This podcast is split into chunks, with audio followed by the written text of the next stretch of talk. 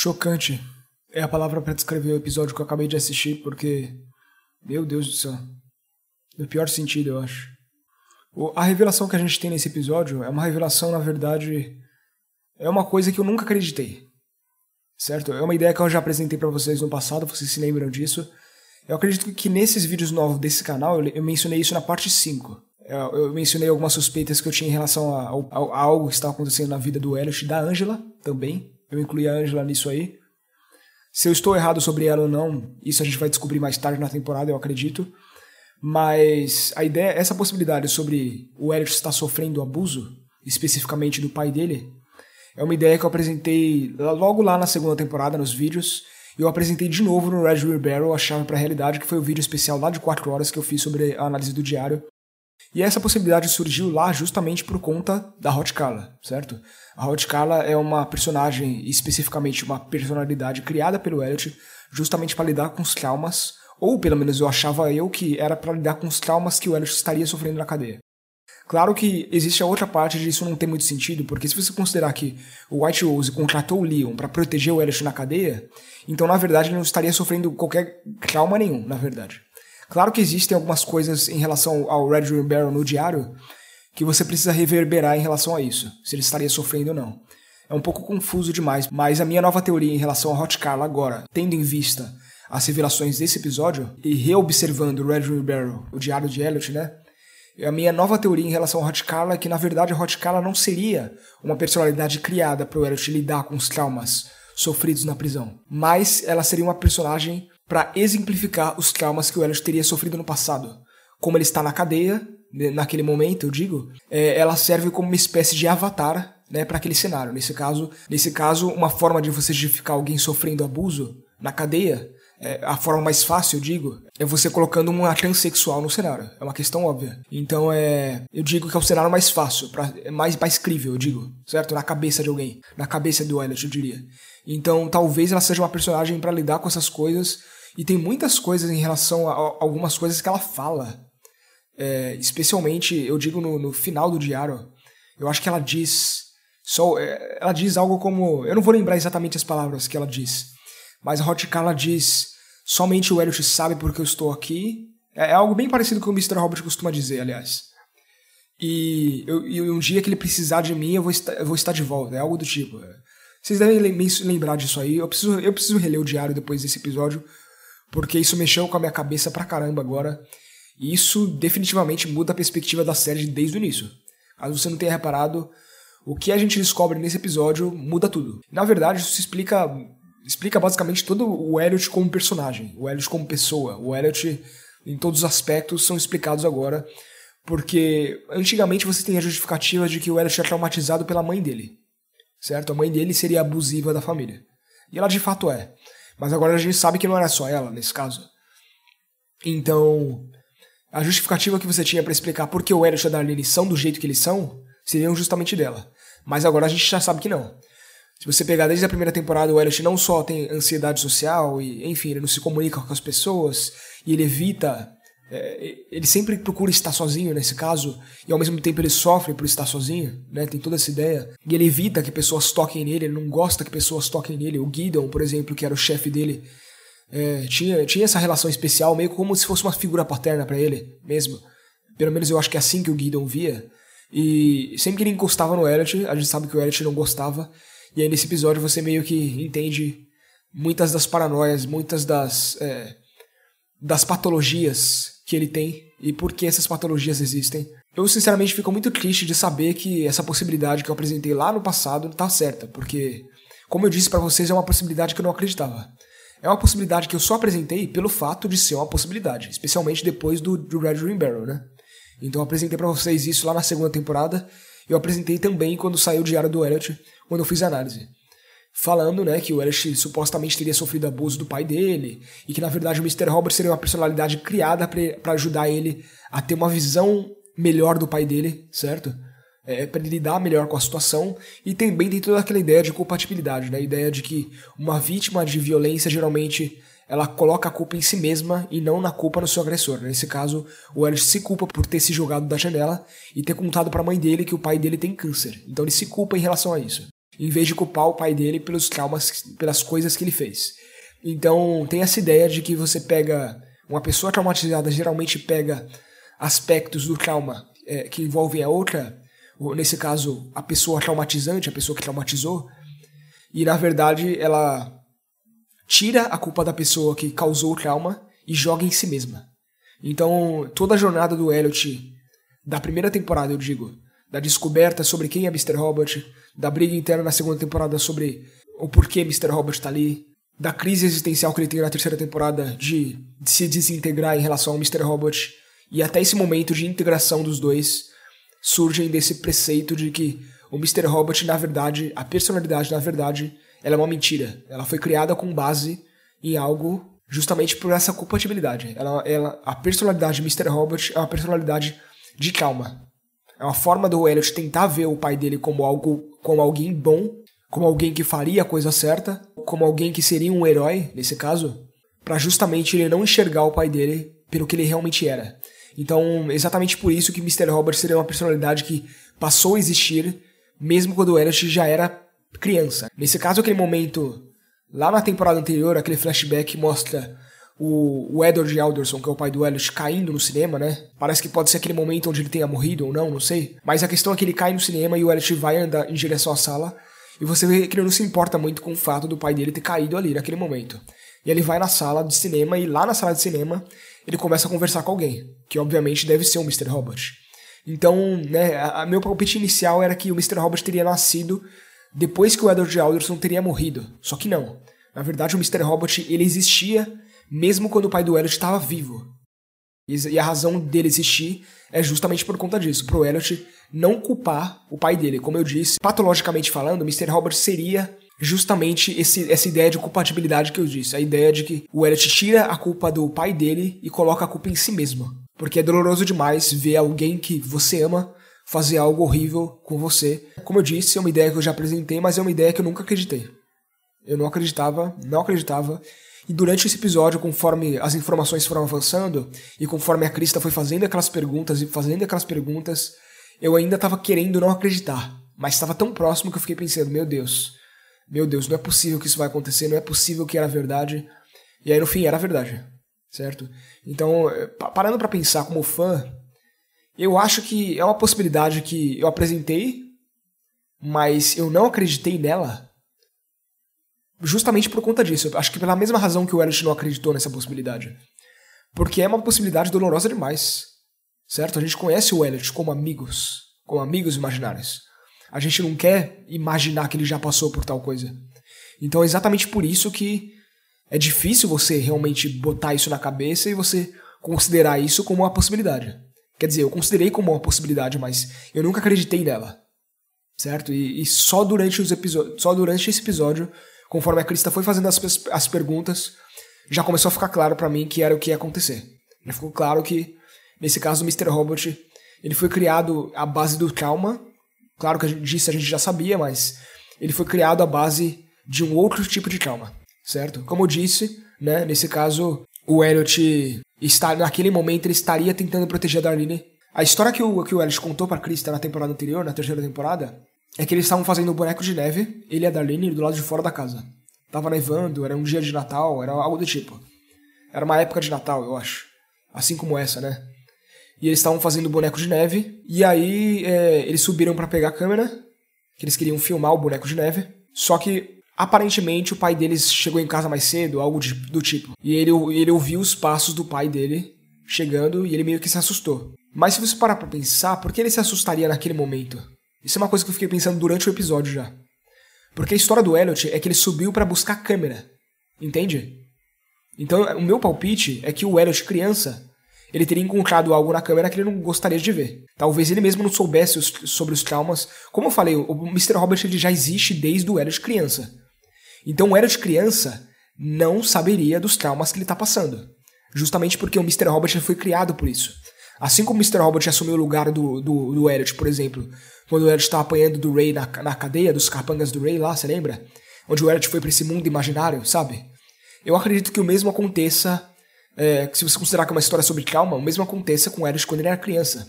Nesse caso, o Mr. Robot ele passou a existir e o Mr. Robot assume o lugar do Elliot quando o Edward Alderson vai no quarto dele à noite praticar o abuso, entende? Então o Mr. Robot, ele é literalmente a personalidade do trauma. E é exatamente por isso que o Elliot não se lembra, entende? E aí eu digo isso, o Elliot criança não se lembra, ele não sabe o que aconteceu, porque quem sofria isso era o Mr. Robot. Então o que, é que acontece em seguida? O Elliot sobe, vai buscar a câmera. Quando ele liga a câmera, ele vê que ele. Esse é o meu palpite, tá? Eu acredito que o Edward Alderson tenha filmado alguma coisa em relação a ele ou em relação a Darlene. A gente não sabe, enfim, o que aconteceu. Enfim, a questão é: meu palpite é que o Elliot tenha visto algo que ele não deveria ter visto. Nesse momento, o Mr. Robot assumiu o controle. E é isso. O resto é história. Mr. Robot assumiu o controle para proteger o Elliot. Ele pega o, taco de beisebol, ele coloca a Darlene no armário, e em seguida, quando o pai dele entra no quarto, ele, se, ele ameaça se jogar caso o pai dele se aproxime. O pai dele ameaça se aproximar, e o Mr. Robert se joga da janela. E o resto é história. Elliot acorda no hospital, ele não se lembra do que aconteceu, a mente traumatizada dele não vai nem se lembrar é, do que ele teria visto nessa suposta. esse suposto vídeo que ele teria visto na câmera.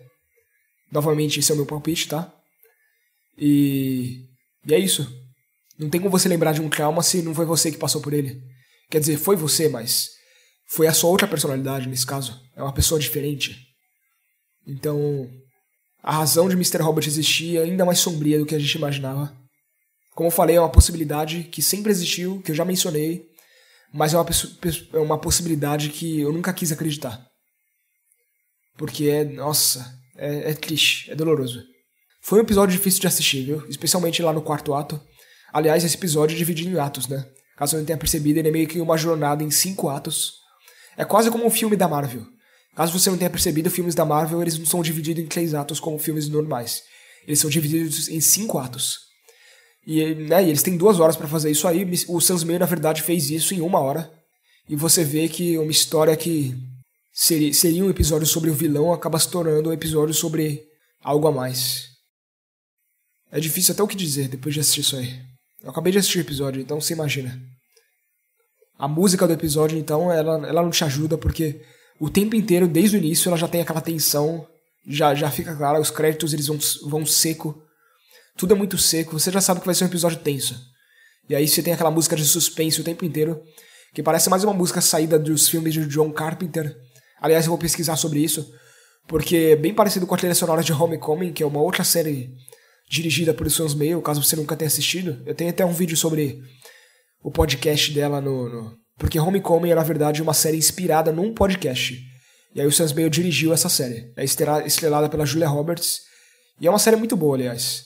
Eu tenho um vídeo sobre. No, o único vídeo que eu fiz dela sobre o canal até agora. Eu vou fazer uma, uma análise da temporada, mas o único vídeo dela sobre, sobre a série nesse, no, no, no, canal até agora foi, na verdade, sobre o podcast do qual a série é inspirado, entendeu? Então eu nunca fiz uma análise sobre a série em questão. E sim sobre o podcast do qual a série é inspirada. E aí o episódio ele segue essa vibe bem homecoming mesmo. Aquela tensão absoluta, quase como se fosse um filme de terror e aí tem aqueles trovões ali o tempo inteiro, uma tempestade correndo do lado de fora. E tem toda uma metáfora que o, que o próprio Fernando Vera fala no, no, no fim do episódio que quando coisas ruins acontecem com você, quando você passa pela tempestade, você se torna a tempestade. Né? Então a ideia de que aquele que foi traumatizado é aquele que traumatiza, é aquele que se vinga, é aquele que. Entende? E o episódio segue toda essa metáfora. É um episódio mais chocante da temporada até agora, o que é difícil parar para acreditar, porque a gente teve vários episódios chocantes até agora, como a, como a Angela morrendo, como o próprio Elliot quase morrendo, como o próprio Dar Darrell morrendo. Enfim, é, é uma temporada intensa, a mais intensa eu diria, e esse episódio foi o mais pesado, eu diria o mais pesado de toda a série até hoje. É um episódio muito pesado. Uma coisa interessante a se observar nesse episódio é a forma como ele termina. Porque depois que o Fernando Vera é esfaqueado, ele enfim, tenta se arrastar ali para a árvore de Natal, sabe? Você vê que as luzes elas vão se apagando aos poucos. Primeiro apaga a luz de um lado, apaga do outro, aí vai apagando de tal da, da lâmpada que está em cima deles, aí só por último apaga a, árvore de Natal para depois ir para os créditos. Eu acredito que a motivação do Sans Meio ter feito isso aí é meio que para simular a ideia de que talvez o episódio seja uma espécie de peça de teatro. Porque é exatamente assim que peças de teatro terminam, né? Se apaga luzes de um lado, de um outro, de não sei o quê. E se você observar o episódio, ele se passa inteiramente, quase todo num lugar, num lugar só, que é a casa da Crista, né? Então ele é quase um episódio especial, eu diria também. É, seria um segundo episódio especial que o Sam Smith teria feito na temporada final. A única cena do episódio é o porta-malas. Quando eles tiram o Elliot do porta-malas, essa é a única cena do episódio que não está dentro da casa da Crista. Você vê que o episódio inteiro se passa lá então é mais como se fosse uma peça de teatro mesmo. Eu acredito que essa tenha sido a intenção do episódio. E a, e a cena e, a, e o fato de, de como as luzes se apagam no final, elas meio que deixam claro que, pelo menos para mim, que foi realmente essa a motivação do, do Ismail em relação a isso. No fim, é aquilo que eu tinha dito no podcast anterior para vocês. Quem tem a resposta sobre o passado do Elliot, querendo ou não, é a Krista. Você vê que ela não tinha muita certeza, querendo ou não, o, o, o, trabalho dela como psicóloga é querendo ou não investigar, né, entender a mente do Elliot, ou pelo menos tentar entender. Então, por mais que ela não tivesse certeza sobre o que tinha acontecido, ela já tinha noções, né, ela já, já desconfiava que, que o pai dele tinha abusado dele, e ela vai fazendo perguntas, e no fim das contas, ela acerta. Ela estava certa, realmente. Eu vejo que ela não queria que está certa, mas no fim das contas, é assim. Existe também a ideia de que talvez a Darlene não tenha sido abusada pelo Edward Alderson. Como a gente sabe, na verdade, é, a Darlene não se lembra muito bem dele. Existem episódios que ela fala que saudade do meu pai, ele saberia exatamente o que fazer nesse momento. Mas também tem episódios que ela diz que não se lembra muito bem dele e que ela gostaria de ter conhecido mais o pai dela. Então fica claro que a Darlene ela tem uma memória um pouco alterada em relação ao pai dela sobre o quanto ela se lembra dele. Tem toda a ideia da Darlene ter sido sequestrada quando era nova também. A ideia de que ela preferia ter. que ela preferia ficar na casa da sequestradora do que na própria casa, certo? Então não fica muito claro se o Eric conseguiu proteger ela quando ela era criança ou se ela teria passado pelo mesmo abuso que ele. Isso não tá claro, não dá para saber realmente. A questão é que naquele momento ele quis proteger ela e por isso que ele fez ela entrar no armário. E a Darlene, é claro, né? Ela não se lembra de nada. Ela realmente não se lembra se aconteceu algum trauma ela não se lembra. Isso, é claro, explicaria toda a ideia de ela ser nômade, de ela não dormir, de ela não ter casa própria, de ela. Enfim, tem todos os problemas de depressão que ela tem. Ela e o Elliot são pessoas bem assim. É, bem machucadas pelo passado. Eu gosto de pensar que o Elliot tenha conseguido proteger ela, pelo fato dele ser o irmão mais velho.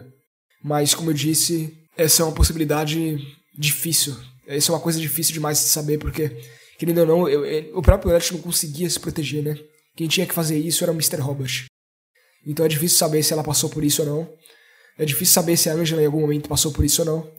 É muito difícil saber. A questão é que Edward Alderson não é quem a gente achava que ele era. E todas as lembranças que o Edward teve, todos os flashbacks em relação ao passado agora são influenciados diretamente por isso.